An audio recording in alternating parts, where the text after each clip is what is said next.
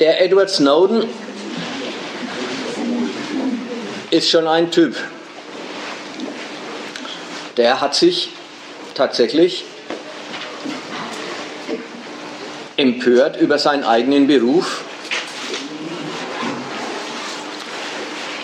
hat die Karriere aufgegeben, hat die Heimat aufgegeben und wer weiß, ob er nicht sogar sein Leben in Gefahr bringt. Um einen Protest einzulegen.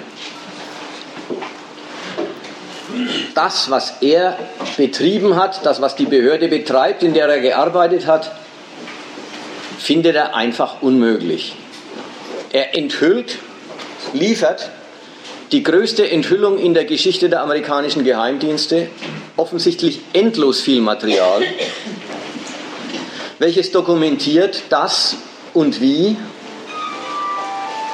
die amerikanischen Geheimdienste, speziell dieser Inlandsgeheimdienst NSA, National Security Agency und andere, und übrigens nicht nur die, auch Geheimdienste der verbündeten Demokratien, nicht zuletzt der BND und der Deutsche Verfassungsschutz, wie umfassend die die gesamte elektronische, äh, elektronische Kommunika Kommunikation des Globus speichern und auswerten. Offensichtlich nicht nur die, amerikanischen, nicht nur die amerikanische Bevölkerung, auch vielleicht sogar vor allem ausländische Telefonate, E-Mails, Gespräche. Man hört ja auch, dass die EU abgehört worden ist in New York. Die ganzen Bewegungsdaten von Bürgern, die Kontobewegungen, sodass man, wenn man will und einen Grund dafür sieht, ziemlich umfassende Bilder dessen, was Menschen treiben und meinen und womöglich vorhaben, erstellen kann. Warum enthüllt er alles das? Und zahlt den Preis, der ja damit wirklich verbunden ist für ihn. Er erschrickt darüber, dass sein Staat, eine Demokratie, der er das offenbar nicht zugetraut hätte, die Bürger wie zu überwachende Gefahrenquellen für den Staat, für den Staat behandelt und ja, man muss so sagen, und sich auf diese Weise als Herrschaft zu erkennen gibt. Das hat er nicht erwartet von seinem Staat. Ich lese mal vor, wie er äh, sich da äußert und äh, wie es von dem englischen Guardian aus äh, durch die Weltpresse gegangen ist. Er sagt, also Snowden sagt, die National Security Agency hat eine Infrastruktur aufgebaut, die es erlaubt, fast alles abzuhören. Damit wird ganz automatisch das meiste an zwischenmenschlicher Kommunikation aufgenommen. Es muss noch nicht einmal beabsichtigt sein. Wenn ich mir Ihre E-Mails oder das Telefon Ihrer Frau ansehen wollte, so könnte ich das tun. Ich komme an Ihre E-Mails, Ihre Passwörter, Ihre Telefonverbindungen, Ihre Kreditkarten.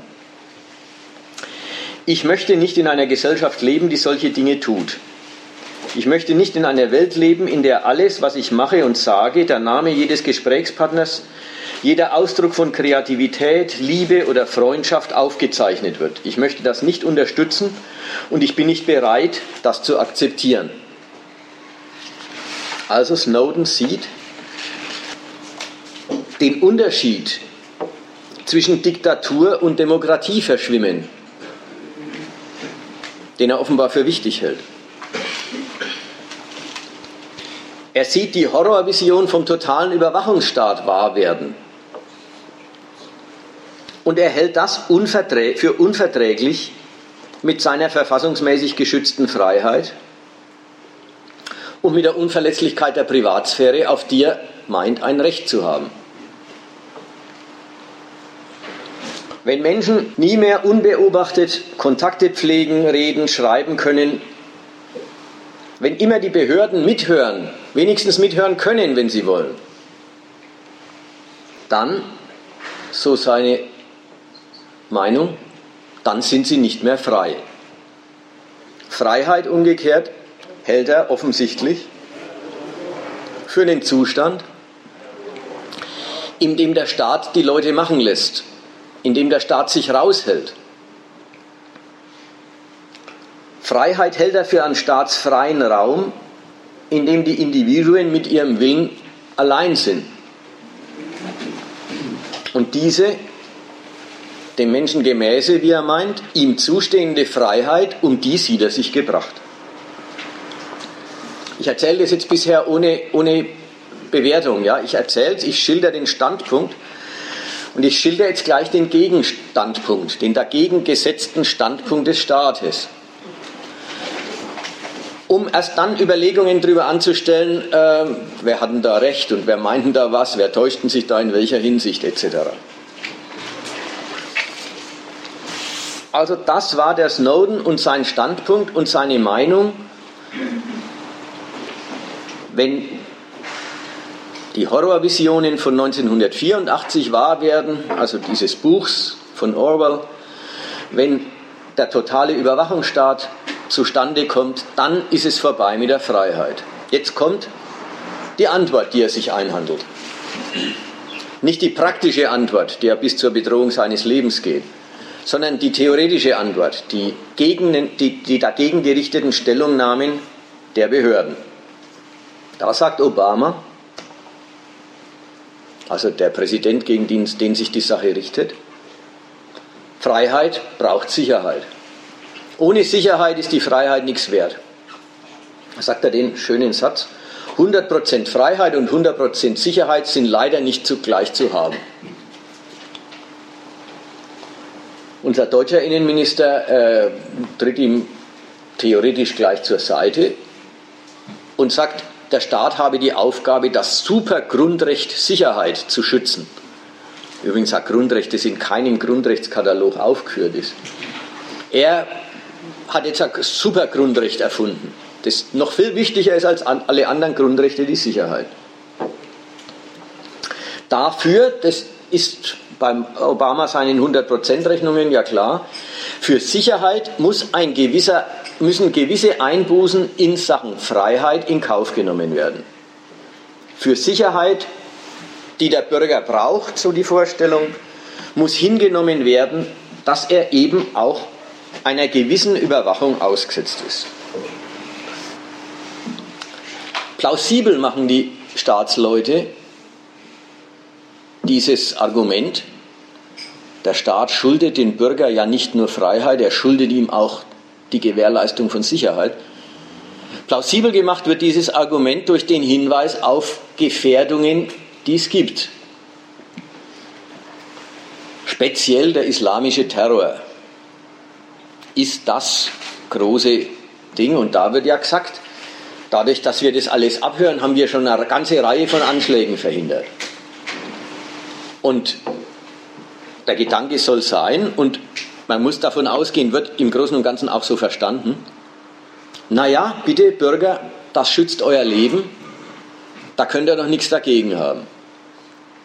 Jetzt möchte ich an der Stelle mal einen kleinen Ausflug machen in diese Geschichte mit dem islamischen Terror und dem Gedanken, der Staat muss die Bürger vor dem islamischen Terror schützen. Denn genau genommen muss man sagen, er schützt sie, äh, wenn, wenn man das Schützen überhaupt ernst nehmen will an der Stelle, aber wenn, dann muss man sagen, er schützt sie vor einer Gefahr, in die er sich selber bringt. Woher kommen sie denn, die Al-Qaida-mäßigen Kritiker des Abendlands? Naja, aus Staaten, die sich von den großen Westmächten Amerika an der Spitze und dass Deutschland überhaupt auch in deren Visier gerät, kommt nur dadurch, dass Deutschland sich an der militärischen Weltbeherrschung beteiligt und in Afghanistan Soldaten stehen hat. Die kommen aus Ländern, die sich unterdrückt fühlen. Wie zu Recht oder zu Unrecht ist mal ganz wurscht. Und vor allen Dingen, mit welchem Programm diese Al-Qaida-Leute auf die westliche Beherrschung des Globus antworten, ist auch mal ganz wurscht.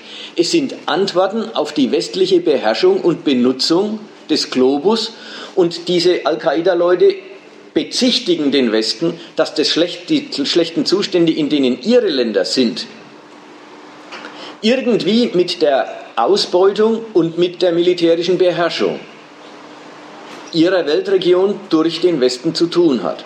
Also erstmal, wenn Bürger in den Zentren des Kapitalismus, Deutschland, Europa, England, Spanien, wo es ja auch Anschläge gegeben hat, wenn die bedroht sind durch islamistische Terroristen, dann dadurch, dass ihre Staaten in der ganzen Welt als beherrschende Mächte herumfuhrwerken und sich Feinde schaffen. Also wenn der Staat hier die Leute vor was schützt, dann vor Feinden, die er ihnen erst besorgt hat. Zweitens, was heißt schon die Bürger schützen? Diese Al-Qaida-Terroristen, die Anschläge verüben, ist ja gar nicht zu leugnen, da sterben ja auch Leute. Diese Terroristen wehren sich gegen die westliche Weltbeherrschung vom Standpunkt einer ziemlich weitgehenden Ohnmacht aus. Sie führen einen Ersatzkrieg, weil sie einen richtigen Krieg überhaupt nicht zustande kriegen. An die wirklichen Quellen der Macht westlicher Staaten reicht denen ihre Angriffsfähigkeit überhaupt nicht ran. Sogar der Angriff auf diese äh, New Yorker äh, Bürogebäude waren keine Angriffe auf die wirklichen Zentren amerikanischer Macht, sondern auf die symbolischen Zentren amerikanischer Macht. Und wenn Al-Qaida-Leute meinetwegen auf, äh, in Spanien, in Madrid, auf Vorortzüge einen äh, Anschlag verüben, dann sind die Menschen, die sie dabei treffen, für diese Terroristen nichts anderes als Repräsentanten des feindlichen Staates und für sie weiche Ziele, weil sie an die wirklich hatten, gar nicht rankommen. Also die westlichen Staaten bringen ihre Bürger in diese Gefahr, weil sie sich Feinde schaffen, die ihrerseits die Bürger als reine Repräsentanten des Staates angreifen. Und wenn die Staaten dann Anschläge verhindern, dann schützen sie erstmal ihre Unverletzlichkeit und die Bürger haben Glück, dass sie in dem Fall als Schutzobjekte der Unverletzlichkeit ihrer Staaten na, tatsächlich in dem Schutz mit einbegriffen sind.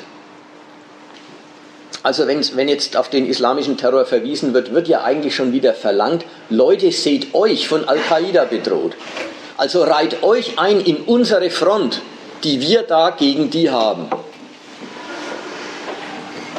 Was ich jetzt an dem Fall äh, äh, zeigen wollte, der Staat schützt ja gar nicht einfach das Leben der Bürger, er schützt sich gegen Feinde, die er sich schafft. Und dabei sind die Bürger für beide Seiten Repräsentanten des Staates. So ist es im Grunde immer. Wenn der Staat sagt, er schützt die Bürger, wovor eigentlich? Na gut, Al-Qaida haben wir abgehandelt. Er schützt die Bürger vor Kriminellen. Wovor schützt er sie dann eigentlich? Vor welchen, die seine Gesetze übertreten. Genau genommen schützt er auch da nicht die Bürger, sondern seine Gesetze. Nehmen wir es mal ganz brutal. Nicht schützen tut der Staat, jeder einzelne europäische und alle beieinander, die Tausende, die im Mittelmeer ersaufen. Die werden nicht geschützt. Warum? Ja, deren Immigration ist ja illegal. Schutz gilt dem Gesetz, nicht dem Menschen. Das gilt auch umgekehrt. Ah, da bin ich noch nicht umgekehrt. Noch ein paar andere Fälle, damit man was merkt. Der Staat schützt die Menschen auch nicht davor, dass sie zum Beispiel ihre Altersversorgung durch Fehlspekulationen der Banken verlieren, denen sie ihr Geld überlassen haben für den Menschen eine totale Katastrophe, den es trifft. Für, die, für den Staat höchstens eine Frage, hat die Bank gegen Vorschriften verstoßen?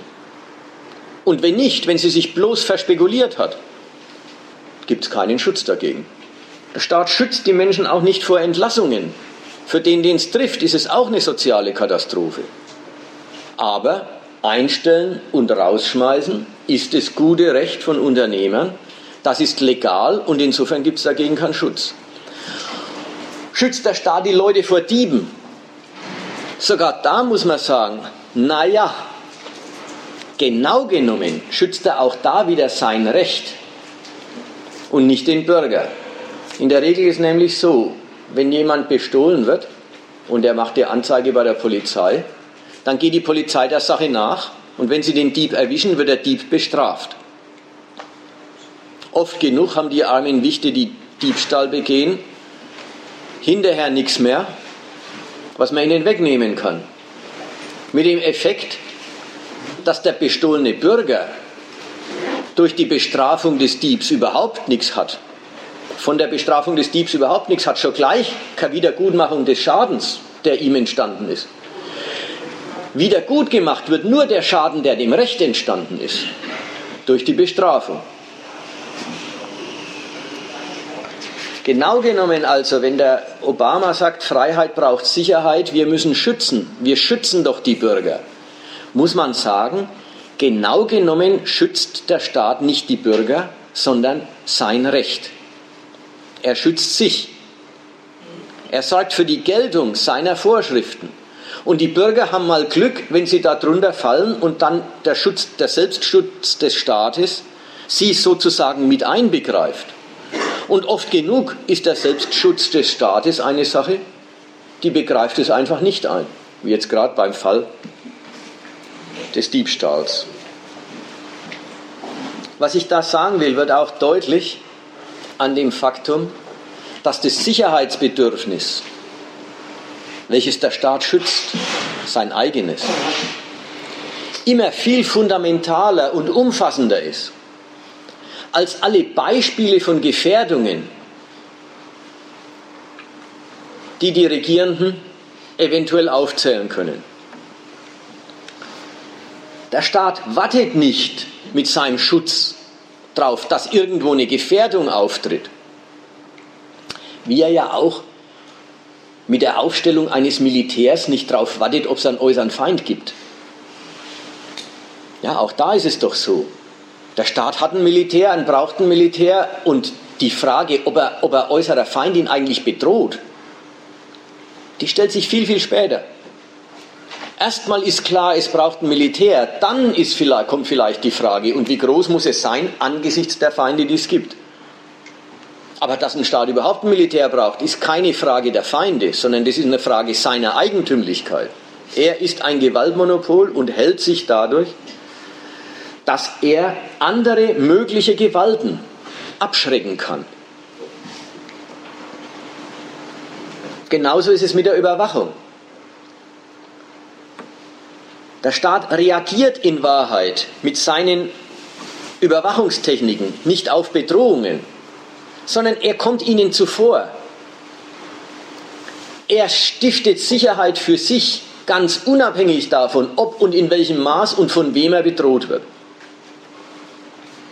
Er besteht darauf, auf umfassende Kontrolle, jedenfalls auf Kontrollierbarkeit von allem und jedem. Denn es könnte sich ja möglicherweise eine Herausforderung fürs Gewaltmonopol daraus ergeben. Das Schutzobjekt, von dem eben Obama am Anfang den Ton vorgelegt hat, das Schutzobjekt wäre doch der Bürger. Das Schutzobjekt ist also zuallererst die Souveränität des Staates selber, die Unantastbarkeit des Gewaltmonopols, die Fähigkeit der Hoheit, Gehorsam für die eigenen Setzungen überall erzwingen und sicherstellen zu können. Und die Gewähr, dass die Obrigkeit ihre Gesellschaft im Griff hat. Das erste Schutzobjekt des Gewaltmonopols ist es selbst.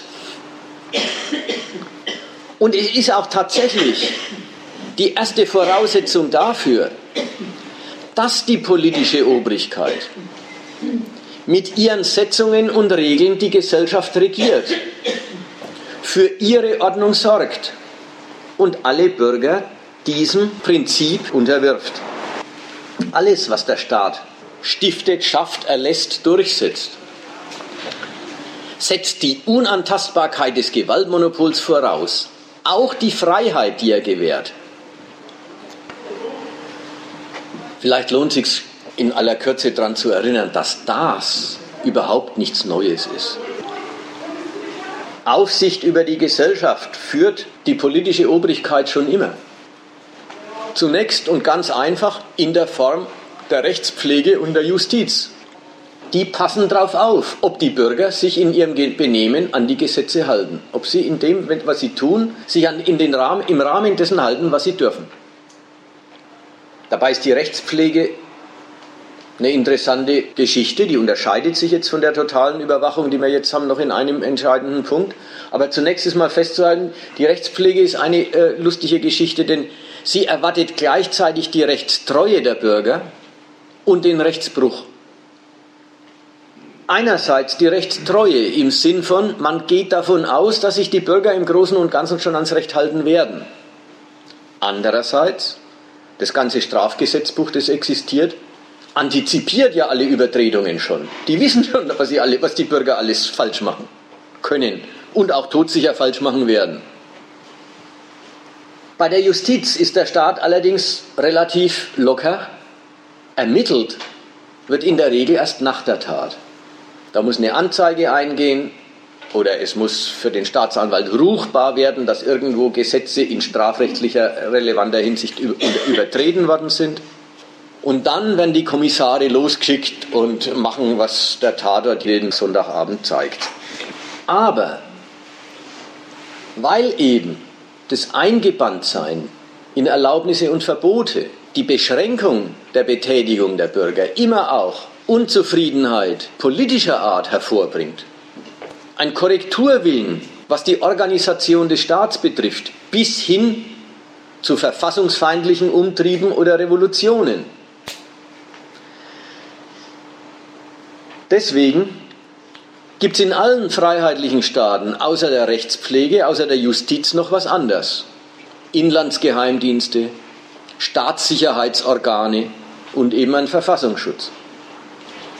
Mit diesen Organen beweist übrigens jede Demokratie, dass sie nicht gewillt ist, sich zum ausführenden Organ eines autonom entstandenen Bürgerwillens zu machen, sondern dass umgekehrt die Obrigkeit dem Bürgerwillen den Rahmen vorgibt, in dem er kritisch tätig werden darf.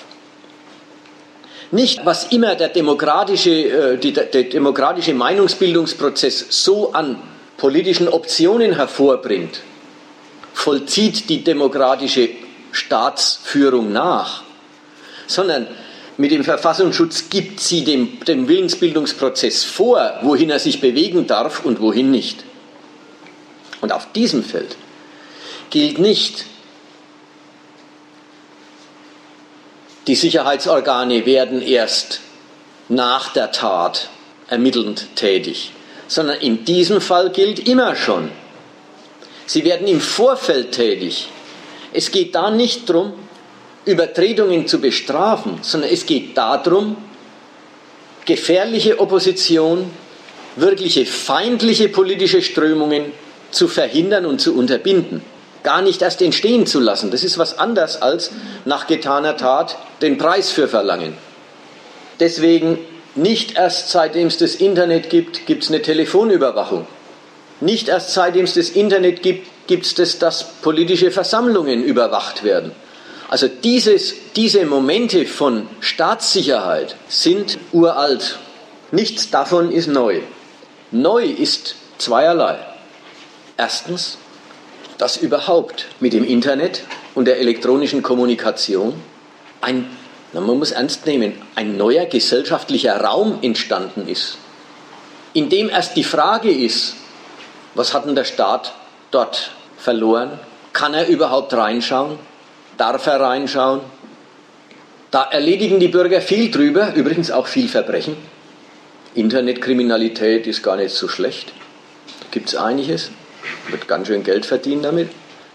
Diese neuen Kommunikationsformen sind ja wirklich neue Erfindungen und es stellt sich für die Staatsorgane, die doch sonst die Gesellschaft immer im Auge behalten haben, schon die Frage, wie behält man eigentlich diesen Bereich im Auge? Naja, und die Antwort ist einfach. Das, was diese Idealisten des Internets gemeint haben, alles wird super transparent, praktisch die Herrschaft hört auf dadurch, Wikileaks, ja, dadurch, dass alles bekannt gemacht wird. Dadurch, dass die Staaten das Klüngeln nicht mehr machen können, die Politiker nicht mehr klüngeln können. Dadurch wird der Staat so durchleuchtet, dann können sie unmöglich mehr was gegen die Bürger machen. Diese ganze Idee, das neue Netz ist das Mittel einer viel umfassenderen Demokratie, hat sich jetzt super umgekehrt im Sinn von super transparent ist der Bürger für den Staat geworden. Was er treibt, ist bis ins Kleinste und Letzte verfolgbar und wenn man alles schön speichert, auch rückwärts wunderbar verfolgbar. Was sich also geändert hat mit dem Internet, ist nicht der Standpunkt, dass die Obrigkeit ihre Gesellschaft überwacht und im Griff behält, sondern was sich geändert hat mit dem Internet ist die Leichtigkeit und Billigkeit, mit der das heutzutage zu machen ist. Man muss sich mal vorstellen, von der DDR wird immer gesagt, sie habe 10% ihrer Bevölkerung gebraucht, um die übrigen 90 zu überwachen. Von der NSA hört man, dass 50.000 Mitarbeiter immerhin nicht nur 350 Millionen Amerikaner, sondern mehr oder weniger 6 Milliarden Menschen überwachen.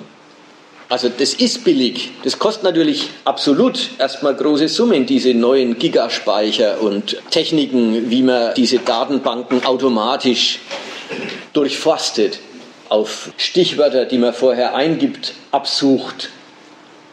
Aber relativ ist es unglaublich billig. Neu ist deswegen auch das Umfassende des Überblicks. Die DDR hat ihre Bürger ausspionieren müssen, wie es übrigens jeder Staat tut, der sich bedroht fühlt. Die hat sich halt mehr bedroht gefühlt als andere Staaten. Die DDR hat ihre Bürger ausspioniert. Und was sie über die Bürger wussten, die Stasi-Leute, ist bruchstückhaft gegenüber dem, was die NSA über die, über die Menschheit wissen kann. Und weiß überall dort, wo sie es wissen will. Jetzt kommt mal große Behauptung. Habe ich jetzt schon vorgearbeitet mit der Erinnerung daran, dass das ja so neu und so anders wie normal gar nicht ist. Das ist der dritte Punkt. Also der erste war, was Snowden denkt, der zweite war, was, die, was für Antwort er sich einhandelt. Und an der Antwort einen Überblick über, was die Staaten ja tatsächlich tun, um ihre Gesellschaften im Griff zu halten. Drittens, ein Widerspruch zur Freiheit ist das alles nicht. Es zeigt sie nur als das, was sie ist. Eine Lizenz der Obrigkeit. Die Vorstellung Freiheit, das wäre, wenn der Staat sich raushält. Freiheit wäre Freiheit wär dort, wo kein Staat ist. Ist ein gewaltiger Irrtum. Freiheit ist ja eine politische Definition des Bürgerwillens, die die Staatsmacht vornimmt. Freiheit ist von oben eine Genehmigung, den eigenen Willen zu betätigen innerhalb der Erlaubnisse und Verbote, die ihm gegeben werden. Freiheit wird gar nicht anders erlassen, als immer gleich versehen mit den Bedingungen und Beschränkungen, die zu ihrer Wahrnehmung dazugehören. Es gibt da eine große Verwechslung, auf die alle so Wert legen. Freiheit vom Bürger her verstanden. Und da ist jetzt der Snowden der, der radikale Repräsentant davon. Freiheit von Snowden her gedacht. Die fassen die auf wie, das ist was, was zu mir gehört. Eigentlich wie eine vorstaatliche Eigenschaft des Menschen. Wie was? Dazu, für, für die Freiheit brauche ich keinen Staat. Man denkt sich wie eine anthropologische Eigenschaft, eine Eigenschaft, die mit der Natur des Menschen einhergeht, weil er einen freien Willen hat. Aber die Freiheit in Gesellschaft, die politische Freiheit, ist nicht dasselbe wie der freie Wille, sondern es ist die Regel, wie der zu betätigen sei. Das heißt dann auch, Freiheit ist nicht das Gegenteil von Herrschaft, sondern die politische Freiheit ist eine Art und Weise, wie Menschen unter Herrschaft stehen. Die politische Freiheit ist eine ja, Genehmigung und Verpflichtung der Bürger durch den Staat. Und diese Genehmigung, die gibt es gar nicht ohne ihre Schranken. Schon gleich klar wird es, wenn man an die materielle Seite der Freiheit denkt.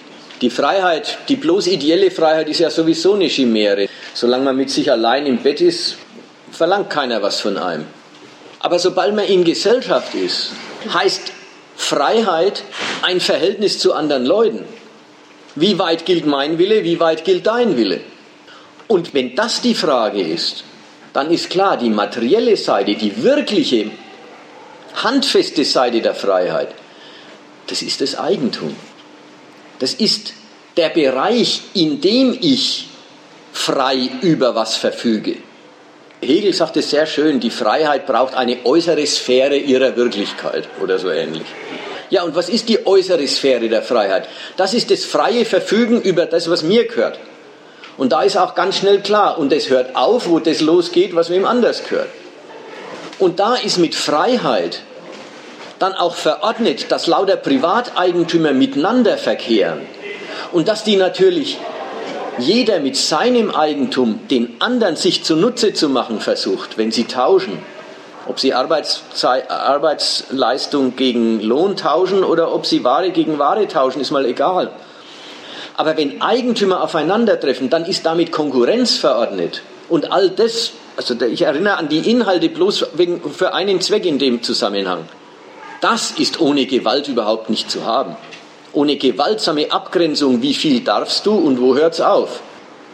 Also Freiheit, die wirkliche, die, die es gibt, nicht die eingebildete, wenn der Mensch mit sich allein ist, sondern die wirkliche Freiheit, ist ein politisch verordnetes Willensverhältnis der Menschen zueinander. Dein Wille gilt, so weit, bis ein anderer Wille gilt. Und wo die Grenze zwischen beiden ist, sagt der Staat.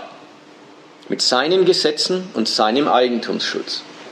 Diese Freiheit wird durch die Überwachung der Gesellschaft nicht nur nicht abgeschafft, sondern diese Freiheit braucht die Überwachung der Gesellschaft und lebt von ihr. Und sie ist auch eine zuverlässige, erhaltbare Ordnung des Lebens der Gesellschaft. Ein wirklich haltbar, unausweichlicher Zwang für alle Beteiligten. Bloß dann und nur so lange, wie das Gewaltmonopol seine Souveränität über die Gesellschaft wirklich zu wahren versteht.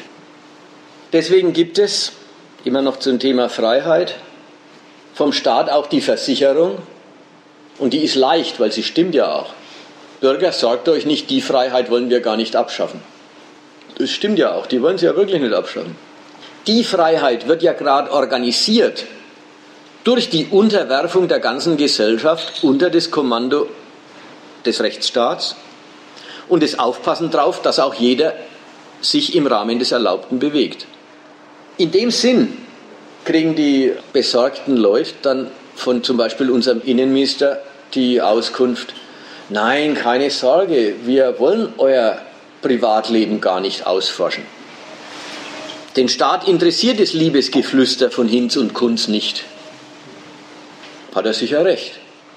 Die andere Seite soll man nicht vergessen. Erstmal wird sichergestellt, dass es auch wirklich bloß Liebesgeflüster ist. Ja, das interessiert den Staat dann nicht. Ja? Wenn das sicher ist, dann interessiert sie nicht mehr. Aber ob es das ist, da lässt man alles über den Raster laufen und äh, stellt man das sicher. Immerhin, auch Verabredungen zu Unerlaubten finden ja in der Privatsphäre statt. Wo sonst? Und dann, und dann kommt der Innenminister und sagt, also keine Angst, wir erfaschen, wir erfaschen gar nicht jeden aus. So als ob der Staat da eine Konzession machen würde, also als ob die Regierung da sagen würde, also wir halten uns da wo zurück. Die Wahrheit ist doch, sie stellen wirklich sicher, dass es bloß Liebesgeflüster ist und das interessiert sie wirklich nicht. Da hätten die Behörden ja was zu tun, wenn sie wirklich jeden Ehekrach nachvollziehen wollten. Also nicht über ihre Automaten, die tun es ja wirklich.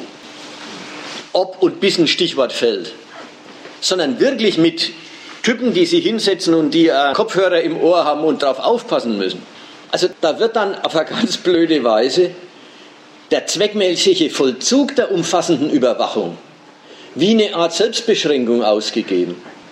Tatsächlich wird sich in überhaupt nichts beschränkt, sondern der Staat interessiert sich wirklich nur nicht für das, wofür er sich wirklich nicht interessiert. Jetzt kommt der vierte Punkt. Also ich sage nochmal, der erste war, worüber Snowden erschrickt, die umfassende Überwachung. Und er meint, das ist das Ende der Freiheit. Dann kommen die Regierungen und sagen, nein, nein, das ist der Schutz. Und in einem ganz ironischen Sinn haben Sie völlig recht, das ist der Schutz der Freiheit. Ja, darüber war gerade die Rede. Ja, die Freiheit ist ein Gewaltverhältnis. Und dieses Gewaltverhältnis will geschützt sein. Das besteht bloß so lang, solange die Souveränität dieser Aufsichtsmacht gewährleistet ist. Insofern ist es gar keine Lüge, sondern es ist eine zynische Wahrheit, dass die Freiheit durch die Überwachung geschützt wird. In einem anderen Sinn, als die Leute denken, wenn sie meinen, es geht um ihren Schutz. Aber eigentlich in dem richtigeren, in dem objektiveren Sinn wird die Freiheit durch die Überwachung geschützt. Jetzt kommt eben der Punkt 4. Snowdens Kampf für die Freiheit gegen den Überwachungsstaat ist ein notwendiges Missverständnis. Ja, wieder Rätsel, notwendiges Missverständnis. Wir haben es ja vor uns. So wie ich bis jetzt geredet habe, wird deutlich, Snowden meint, die Freiheit wird abgeschafft. Ich habe jetzt gesagt, na, die Freiheit wird überhaupt nicht abgeschafft, es zeigt sich bloß, was sie ist. Also Snowden ist im Irrtum. So weit, so gut. Soll das jetzt einfach, lassen wir es drauf rauslaufen, das ist halt ein Blödmann, der hat sich getäuscht und opfert seine ganze bürgerliche Existenz seinem Irrtum. Hat er einfach nicht recht?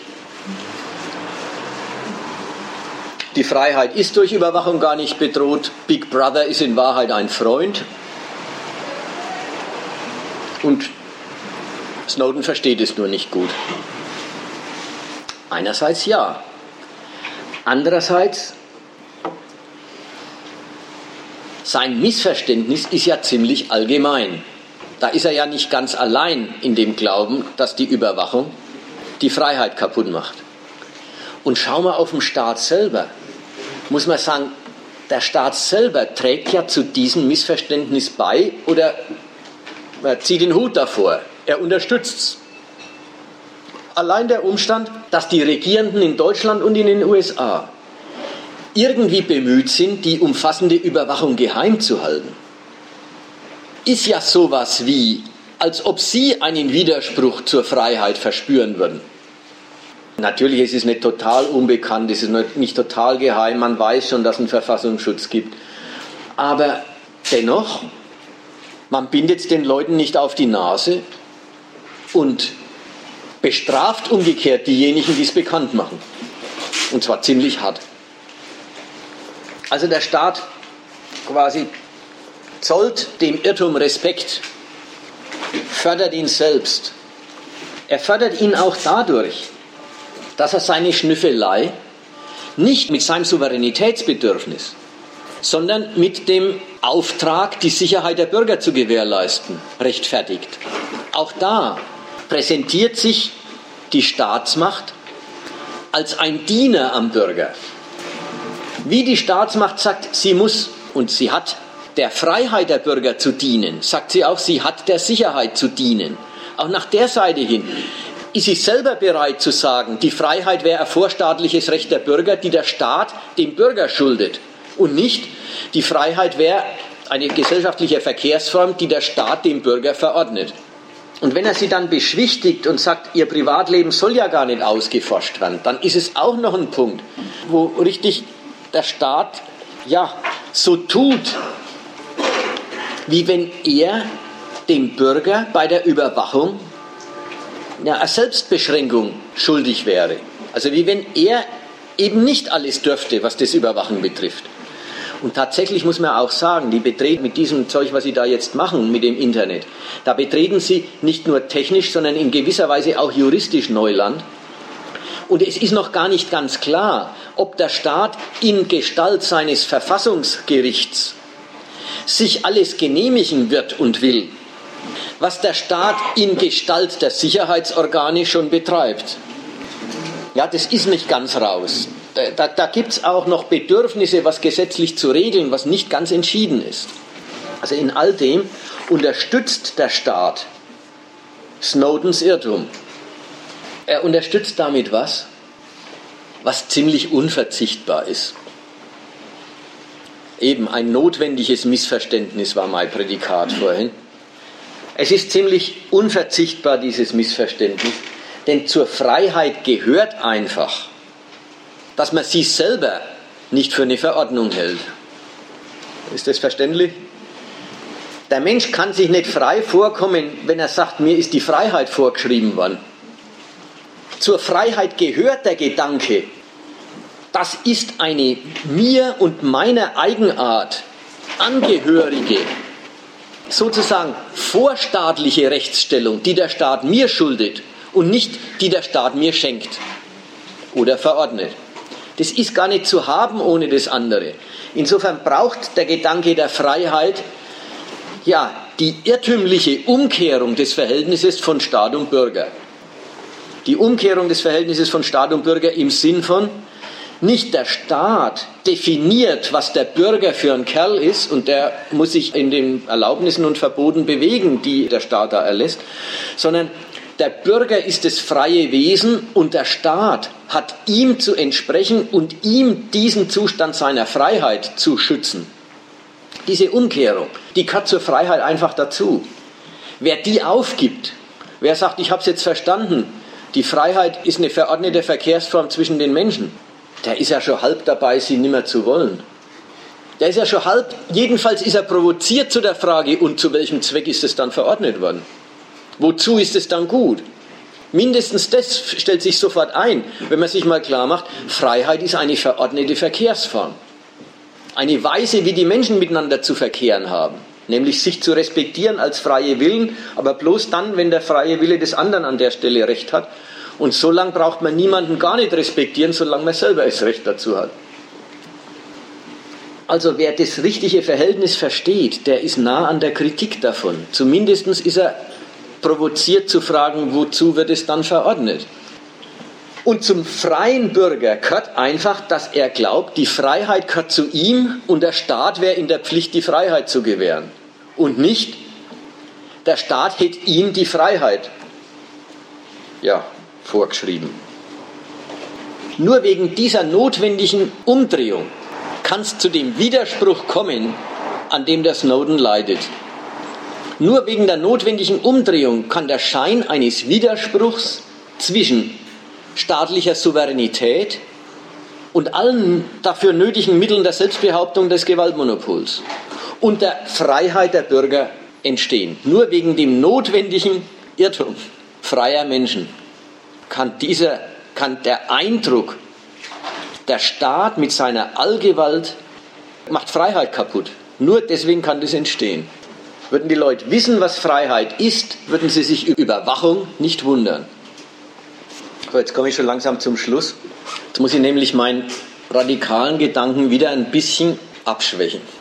Letzten Endes weiß dann die bürgerliche Welt auch wieder, dass dieser Edward Snowden ein ziemlicher Radikalinski ist und sie selber ganz so radikal auch wieder nicht sind. All die Zeitungen, die, diese, äh, die dieses Material aufgegriffen haben, zitieren ihn, feiern ihn zum Teil als Freiheitshelden durchaus, aber selber übernehmen sie so ganz den Gedanken, wenn der Staat überwacht, geht die Freiheit kaputt. Auch wieder nicht. Wenn man dann die Zeitungen liest, die eben das Material ausbreiten, dann geben die dem vielmehr den Ton, schlimm wäre ein Un- und Übermaß der Überwachung von Seiten außer Rand und Band geratener Geheimdienste.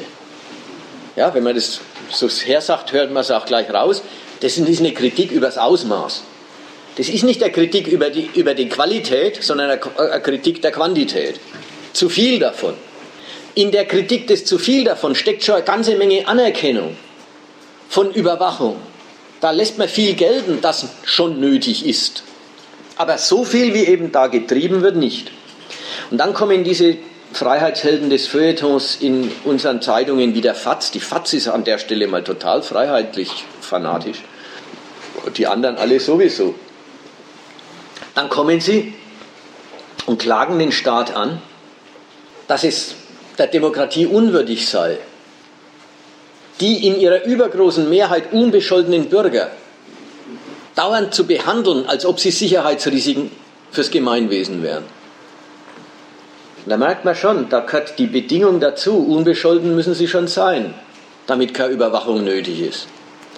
Also, da wird ausgedrückt, die Bürger verdienen eine so strenge, totale Überwachung ihrer Kommunikation und ihres Alltags nicht, weil das bei denen doch eigentlich gar nicht nötig ist.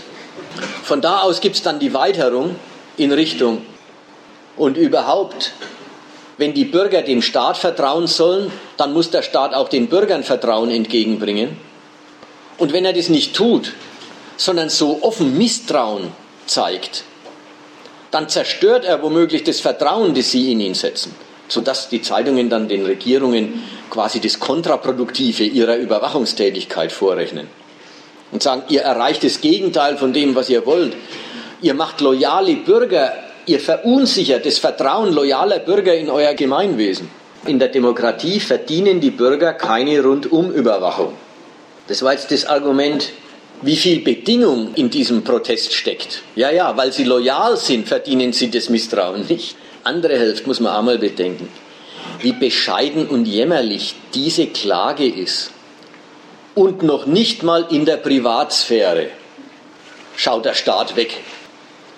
Ja, wer, wer sich darüber beklagt, die Privatsphäre war doch versprochen, dass der Staat da nicht reinschaut. Was klagen eigentlich welche, die das sagen? Die sagen, Wenigstens dann, wenn man alle gesellschaftlichen Pflichten hinter sich gelassen hat, wenn man mit dem verdienten Geld allein ist und sein Feierabend pflegt, wenigstens dann, das möchte man hinzusetzen, wenn der Mensch also schon nimmer viel falsch machen kann, könnte man ihn doch unbeobachtet lassen. Darin steckt schon die Anerkennung natürlich, dass das Geschäftsleben total beobachtet wird dass die Tätigkeit der Lehrer in der Schule, der Schüler in der Schule, der Teilnehmer im Straßenverkehr immer zu überwacht wird. Ja, das ist schon klar, weil das sind ja auch die Fälle der Konflikte, wo der Staat aufs Recht aufpasst. Aber wenigstens dann, wenn es um nichts mehr geht, könnte der Staat doch wegschauen. Also, da merkt man auch, wie, ja, wie bescheiden, wie, wie untertänig dieser Freiheitswille ist. Ja, die Freiheit hat man doch in jeder Diktatur, dass wenn man alle Pflichten erledigt hat, in Ruhe gelassen wird. Na, und an der Stelle kommt jetzt das Argument, aber wenn man alle Pflichten erledigt hat und bloß noch eben seinen Feierabend genießt, dann könnte der Staat doch wegschauen.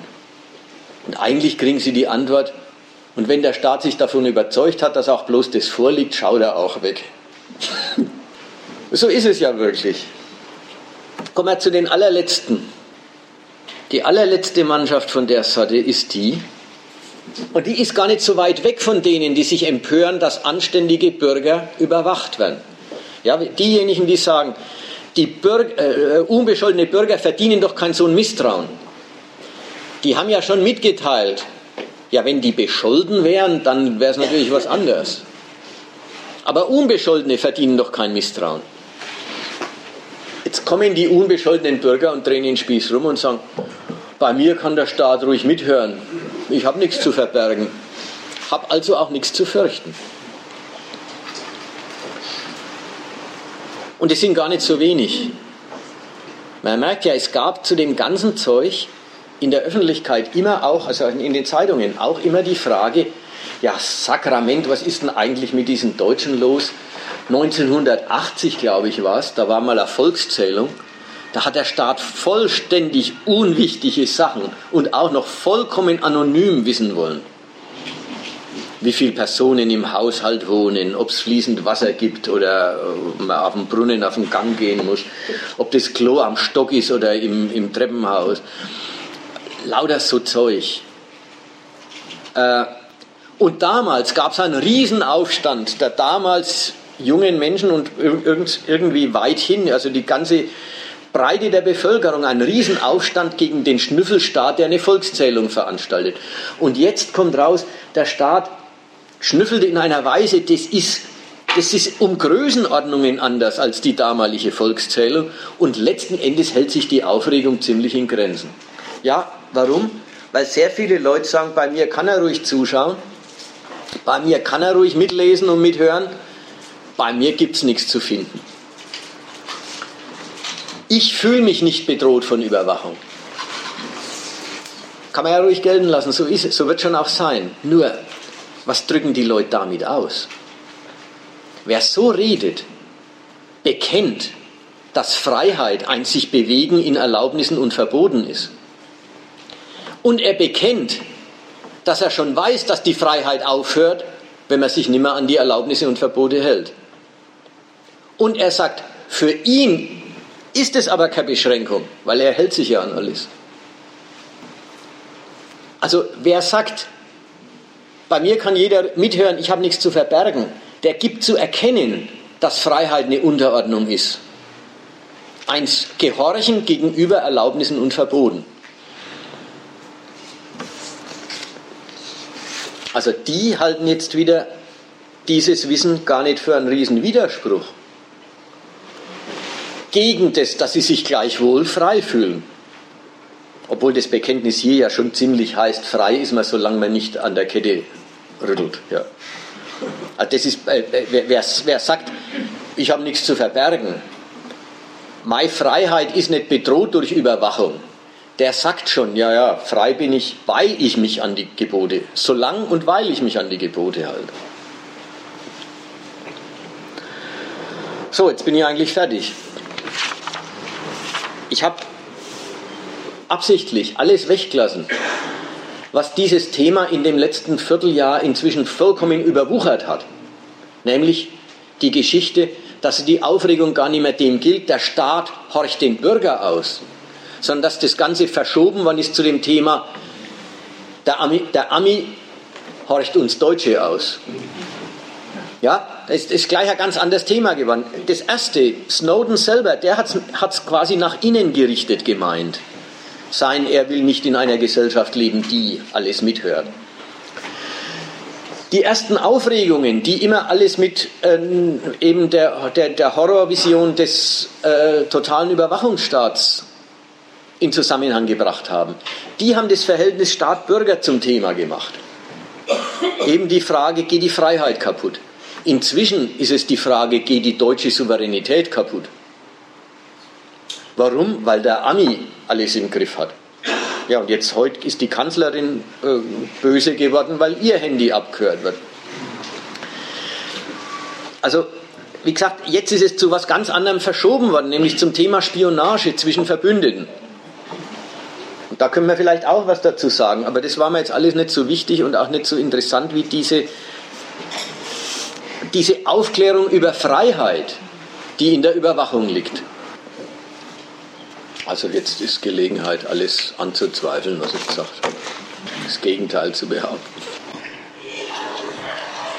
Sie sprachen davon, dass äh, Obama das äh, ja angezettelt hat, aber das ist doch schon viel länger, oder? Oder hat der Obama es einfach übernommen oder hat es noch verstärkt? Ich, soweit ich weiß, äh, ist es sicher viel länger. Ich, Obama habe ich bloß äh, genommen als es der, der, jetzige Präsident der USA und er hat diesen Satz gesagt, 100% Sicherheit und 100% Freiheit sind nicht zu haben.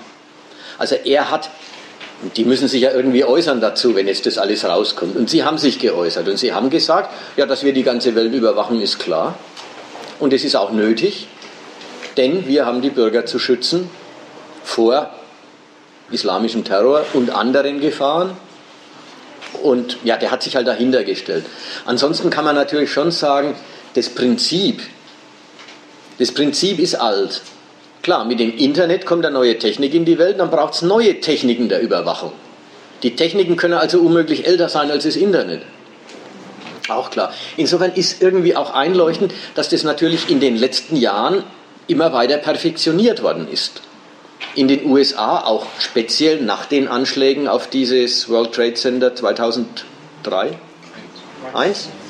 Eins. 2003 war dann schon der Irakkrieg. Ja. Also in Amerika natürlich speziell nach diesen, nach diesen Anschlägen ausgebaut, aber ähm, das wird sicher auch unter Obamas Regierung immer weitergegangen sein. Und die jeweils neueste Ausbaustufe geht sicher dann auch auf den neuen Präsidenten zurück. Was so ganz neu ist er inzwischen ja auch gar nicht mehr. Also ich habe keinen besonderen Wert darauf gelegt zu sagen, Obama ist der Täter. Obama ist jetzt der Vertreter der Sache. Und bestimmt hat er seinen Anteil am Ausbau dieses Überwachungssystems. Also seine Administration, um es richtig zu sagen. Ja, also ich muss nur mal, ich möchte gern jeden ermuntern, jetzt da äh, Bedenken oder Einsprüche oder Ergänzungen anzubringen, auch immer wenn ein Vortrag rum ist, jetzt darf man das Thema auch ausweiten. Ich habe mich bemüht, das Thema zusammenzuhalten, damit man es ein bisschen auch als Zuhörer überblicken kann. Aber jetzt darf natürlich alles, was einen sonst interessiert, auch kommen in dem Zusammenhang. Ist auch kein Problem. Wir müssen uns jetzt nicht mehr an die engen Vorgaben halten. Aber ich verstehe auch, dass so Vorträge den Zuhörer erstmal ein bisschen geplättet zurücklassen und jetzt hat er alles gesagt gekriegt und dann weiß er gar nicht, was er jetzt eigentlich dagegen anstinken soll. Auch das ist in Ordnung. Ich hätte noch mal eine Frage zumindest. Kannst du noch was zu dem positiven Interesse des Staates sagen, nicht alles wissen zu wollen? Du hast ja gesagt, beim Internet ist es noch gar nicht so raus, was sie überhaupt wissen wollen, ob das alles äh, genehmigungsfähig ist quasi, ob er sich das selber genehmigen will. Und im Fortgang hast du dann gesagt, äh, es gibt ein Interesse des Staates, dieses Missverständnis aufrechtzuerhalten und zu befördern. Ähm, wie ist das denn materiell positiv? Also was hat er davon, dass er nicht alles weiß über das, was seine Bürger freiheitlich so machen? Das ist ja nicht quasi nur deshalb, äh, macht er nicht, wahrscheinlich nicht nur deshalb, damit es dieses Missverständnis gibt.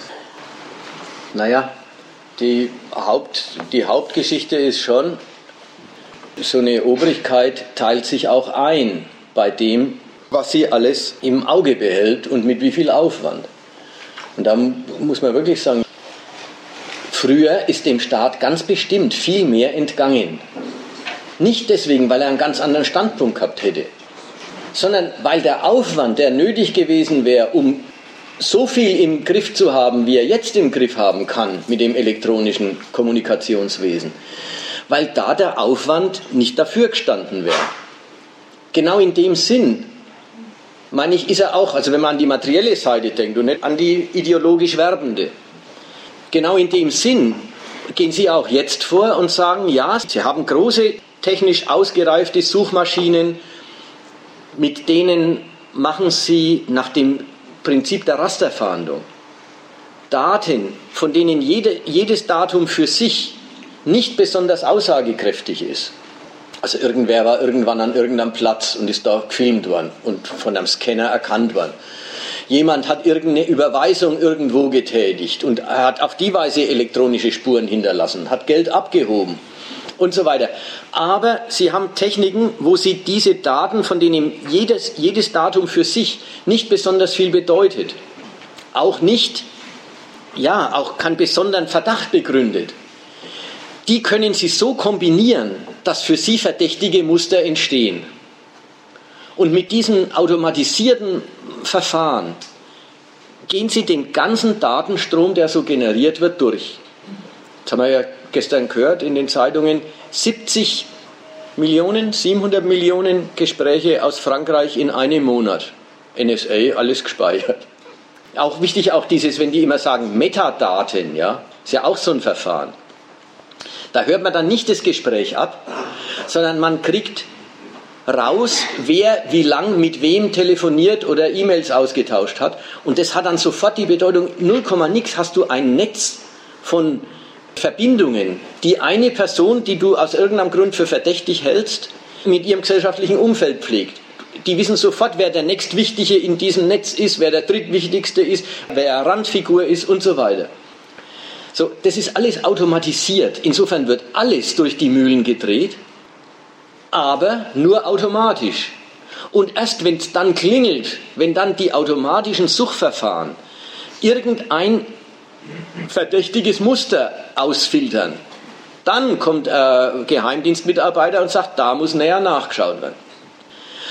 So, das alles halte ich erst einmal nicht für eine Beschränkung im Sinn von der Staat versagt sich was oder er unterlässt was, sondern das halte ich für, das ist die einzig zweckmäßige Weise, das zu betätigen. Die können doch nicht wirklich jedes Gespräch mithören, da müssten sie ja die Menschheit verdoppeln. Also ist doch klar, die ganze umfassende Überwachung geht nur, weil sie automatisiert ist. Und in der Hinsicht beschränkt sich der Staat in gar keiner Hinsicht, wie die Dinge jetzt liegen. Natürlich hört er dann nicht in jedes wirkliche Gespräch auch mit einem leibhaftigen Aufpasser wirklich rein. Weil er das will er ja wirklich gar nicht wissen, sondern nur eben, was nach den Techniken der Rasterfahndung irgendwelchen Verdacht begründet. So nach der Seite meine ich, ist, ist es kein Verzicht, sondern es ist die zweckmäßige Durchführung der Überwachung. Natürlich lässt sich das prima ausdrücken als Verzicht. Und es wird ja wohl auch darauf hinauslaufen, dass die automatisierten Techniken dem Staat zur Verfügung stehen, womöglich mit, in Zukunft mit irgendeiner Begrenzung. Er muss einen Grund haben, warum er die betätigt. Ja, wie es ja jetzt auch schon bei ganzen Menge anderen Dingen ist. Er muss irgendeinen Richter davon überzeugen, dass das äh, interessant ist. Und wenn er das kann, dann ist es in Ordnung. Kann sein, dass, es so, dass das eine verfassungsgerichtliche Beschränkung ist. Es gibt halt, und das ist halt das Merkwürdige, es gibt halt den Schutz der Privatsphäre. Und das ist dieses Unterschreiben dessen, dass der Bürger autonom ist. Dass er nur dort Regeln untersteht, wo er sie braucht.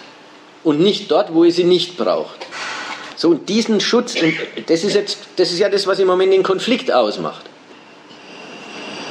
Bisher gibt es die Privatsphäre als respektierter Bereich und natürlich das Recht des Staats, in sie hineinzuleuchten wenn er irgendeine Veranlassung dazu hat. Ja, bisher sind ja auch Telefone abgehört worden, Wohnungen durchsucht worden und so weiter, wenn es halt Gründe dafür gab. Jetzt ist das Verfahren umgekehrt, nämlich alle Kommunikation ist per se, also ohne weiteren Verdacht, Gegenstand einer automatisierten Filterung wirklich eingedrungen in die Privatsphäre wird dann erst, wenn diese Filterung Verdachtsmomente ergibt. Das ist die Umkehrung, die im Moment vorliegt. Ob die Gerichte da irgendwo noch sagen, da muss noch mehr Beschränkung her oder nicht, das ist jetzt gar nicht absehbar im Moment. Das ist richtig ein neues Feld und da ist auch gar noch nicht klar, wo das hinführt. Die Amerikaner sagen, einerseits sie überwachen alles und andererseits sie sind dabei, die Rechte der NSA neu zu regeln. Da ist noch nicht mal klar, ob das neue Regeln beschränken heißt, aber Sie sagen der Welt, riecht euch nicht auf, wir kümmern uns da selber drum. Also dieser bisher gültige Schutz der Privatsphäre ist ein wichtiges Moment dieser vorhin besprochenen ideologischen Umkehrung. Die Bürger unterliegen Regeln und ihrer Überwachung nur dort, wo es sie auch braucht für ihren Verkehr. Und wo, das, wo es das nicht braucht, unterliegen sie keiner Regelung. Das ist die alte Fassung. Das ist doch und Schwierigkeit, äh, äh, das zu trennen. Da gibt es Bereiche, wo der Staat sagt, das braucht es überhaupt, da braucht es Überwachung und andere schon. Wenn er Telefone abhört, dann ist doch alles, was der Mensch an Kommunikation mit anderen ausführt, überwacht. Es ist doch so, was aus dem gar nicht in die Macht kommt, äh, unter dem Raster, wenn da nicht jedes Telefongespräch genau mitgehört hat, dass der Staat will, dass er die Kontrollierbarkeit von allen sich sicherstellt. Dass wenn er will, dass er auf jeden Fall zugreifen kann. Weil das, das äh, andersrum sich vorzustellen, äh, ja, was ist jetzt das, den Staat nicht interessiert? Alles, was ihn nicht bedroht, interessiert ihn nicht, aber er will vorher, er will erstmal sicherstellen, dass es ihn nicht bedroht. Genau. Das ist alles. Aber ich hänge, glaube ich, ein bisschen an der, an der Trennung ja. zwischen Polizei und Geheimdiensten, weil also, die, die das jetzt machen, das sind doch Geheimdienste und ja. legen doch eher den Schwerpunkt drauf, nicht also quasi, wo ist, die, wo ist die Rechtsordnung gebrochen von ganz normalen Verbrechern, sondern wo sind Leute, die äh, meine, meine Rechtsordnung prinzipiell ablehnen oder terroristische Akte planen, sowas. Alles Mögliche. Man muss, man muss gelten lassen, dass, die, dass dieses, diese elektronische Überwachung, die ist ja wirklich auch für die normale Strafverfolgung zweckmäßig. Nicht nur für Geheimdienstaktivitäten, nicht nur für Verfassungsschutz, für islamischen Terror oder sowas, sondern durchaus für alle Formen der Internetkriminalität, für Kinderpornografie, alles Mögliche. Auch dazu ist dieses Speichern und Zugänglichmachen der elektronischen Kommunikation ja ein Instrument. Also es ist nicht ganz die Trennung, es ist nicht einfach die Trennung von Polizei und Geheimdiensten. Zunächst ist mal die ganze Überwachung eine, die die Geheimdienste machen. Und dann geht es halt darum, wem wird was zur Verfügung gestellt. Da merkt man das an der Schnittstelle, dass da beim Staat immer eine, eine heikle Sache vorliegt. Denn bei dem deutschen NSU-Fall, Da wird ja jetzt gerade groß Kritik geübt, dass die beiden Behörden so wirklich getrennt operiert haben. Also die hätten lieber mehr miteinander gemacht, ist da der Standpunkt. Ja. Es ist blöd vom Staat, sich auf der einen Seite Einsicht in staatsfeindliche oder kriminelle Aktionen zu verschaffen und auf der anderen Seite sie nicht zu verfolgen, weil das jetzt der Geheimdienst gemacht hat und nicht die Polizei. Das halten, halten auch die Regierungen für ungute Fesseln. Andererseits, gerade in Deutschland ist es halt diese Erinnerung an den Faschismus und diese, ja, die Staatssicherheitspolizei, oder wie hieß die? Gestapo, geheime Staatspolizei hieß sie. Ja, die war das Doppelte von Geheimdienst und, äh, und Polizei. Und das gilt als, ja, ja, das war also ziemlich undemokratisch. Aber auch wir, muss ich sagen, auch wir selber sind schon Opfer eines Übergangs geworden, in damals, wie wir in das Visier des Verfassungsschutzes geraten sind. Eines Übergangs dessen, dass der Verfassungsschutz nicht nur Informationen gesammelt und weiter nichts damit gemacht hat, sondern dass er die benutzt hat, um uns zu schädigen und zu bekämpfen. Also auch da hat der Verfassungsschutz dann schon wie eine Staatsschutzagentur und nicht bloß wie eine Informationssammelstelle äh, agiert. Also wie gesagt, die Trennung, einerseits wird die gesetzlich festgelegt und andererseits ist sie ein Widerspruch für einen Staat, äh, der immer dann, wenn es braucht, auch äh, durchlöchert wird. Wie gesagt, beim NSU sagt jetzt jeder, da hätte es gebraucht. Ja, da wird ja gerade gesagt, dass der Verfassungsschutz die Polizei nicht gewarnt hat. Seine Erkenntnisse nicht mit den Polizeibehörden geteilt hat. Das ist ein Riesenfehler gewesen. Es gibt ja inzwischen auch extra Einrichtungen zur Zusammenarbeit zwischen den beiden Behörden. Ja, das gibt doch so eine, ich weiß nicht genau, wie das heißt, rechtsradikalen Datei oder so ähnlich wo es richtig darum geht, so, da wird jetzt nicht mehr die Trennung aufrechterhalten, sondern da wird es kombiniert betrieben. Also der Geheimdienst kriegt alles raus und er sagt es der Polizei, damit ihn dann zuschlägt. Keine weiteren Redebedürfnisse. Dann wir auseinander.